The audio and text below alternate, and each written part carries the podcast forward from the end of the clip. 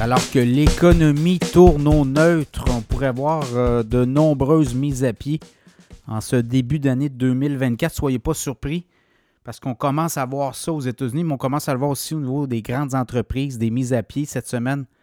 Google, Amazon ont annoncé d'importantes mises à pied, donc ça peut avoir un effet d'entraînement.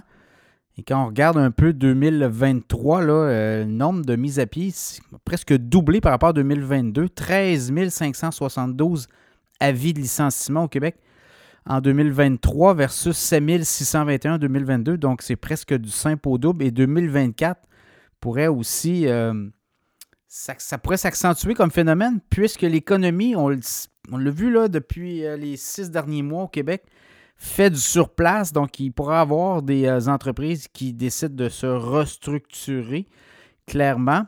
Le nombre de postes vacants aussi est un indicatif à la fin 2023, donc à la fin décembre, 175 600 postes vacants au Québec. C'est 70 600 de moins qu'un an plus tôt, selon l'Institut de la, statistique du Québec. Donc, vous voyez là aussi, clairement, et eh bien, le nombre de chômeurs euh, a augmenté là, au Québec. 222 600 chômeurs à la fin décembre. C'est 12 600 chômeurs de plus qu'un an plus tôt. Donc, ça va aussi avec les mises à pied. Il n'y a pas juste les mises à pied, il y a plein de façons où on peut se retrouver sur le chômage. Mais ça fait en sorte que ça donne un indicatif. Et quand on regarde la création d'emplois, très faible hein, l'an passé, là, 65 000 emplois créés au Québec entre décembre 2022 et décembre 2023 taux de chômage qui est passé de 3,9 à 4,7. Donc, voyez-vous, là, quand on dit que les prochains mois pourraient être euh, quand même assez difficiles pour l'économie québécoise, l'économie canadienne également. Donc, dans ce contexte-là, soyez pas surpris de voir les mises à pied se multiplier. On l'a vu dans toutes sortes de secteurs, mais là, ça pourrait aussi, euh, au niveau des multinationales, ça pourrait se transmettre aussi chez les sous-traitants quand l'économie ralentit, ben, c'est comme toute une chaîne qui s'implante, s'imbrique. Euh, et ben, ça pourrait amener ce type euh, de réaction chez les employeurs. Quoiqu'il y a beaucoup de postes vacants, mais ça ne veut pas dire qu'il y a des postes vacants, qu'un chômeur répond nécessairement à un poste vacant. Des fois, euh, ça peut prendre plusieurs candidats et tout ça dans un contexte où on a une vague massive d'immigration.